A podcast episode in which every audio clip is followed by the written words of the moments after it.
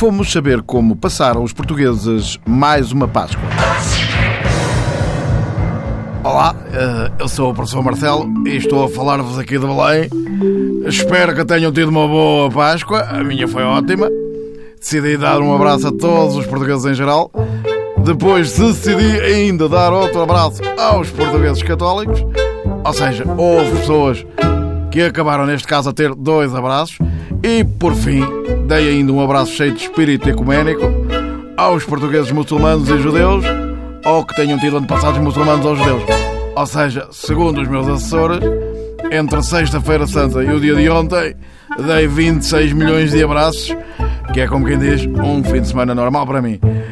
Os meus seguranças coitados é que meteram baixa hoje, três com esgotamento e um com uma tendinite no pescoço, tanto olhar em volta.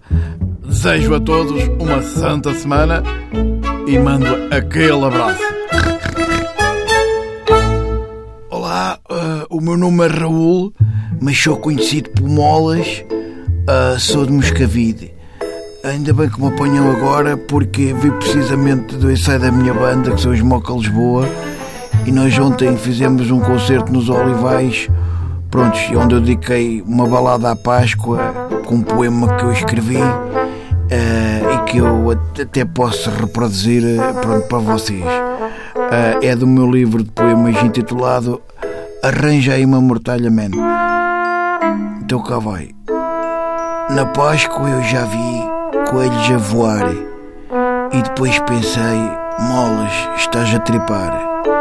Na Páscoa existe quem da ressurreição duvide, mas o Seringas ressuscitou e foi lá em Moscavide. Acredito que Jesus subiu aos céus, até porque dei eu na catequese. E acredito em coelhos que põem ovos, navego boias na maionese. Pronto, é isto. Obrigados. G. Sócrates, sou de Vila de e passei esta Páscoa cheia de mensagens dos portugueses, demonstrando afeto e alguns dizendo mesmo que, tal como o 10 de junho é o dia de Camões, de Portugal e das comunidades portuguesas, o dia 1 de Abril deveria passar a ser o dia de Sócrates, da Páscoa e mais outra coisa que agora não me recordo e que já era. Porreiro, pá.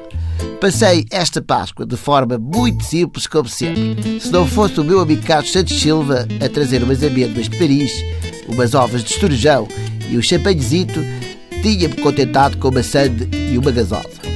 Sou uma pessoa simples e tenho pouco dinheiro no banco. Bem-ajam. Ah, e já agora, sigam-me no YouTube. Obrigado.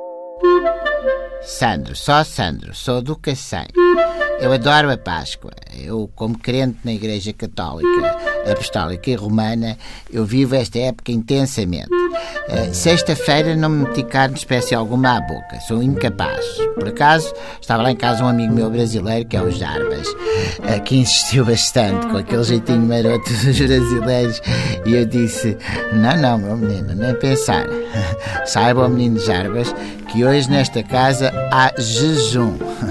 Agora, depois da meia-noite, pronto, isso vai ser outra coisa. Aí a minha frase é sirvam-se, sirvam-se. pronto. Bom, domingo passei com a minha mãe, como é óbvio, em família. Foi uma excelente Páscoa. Comemos um cabritinho com batatinhas e grelinhos.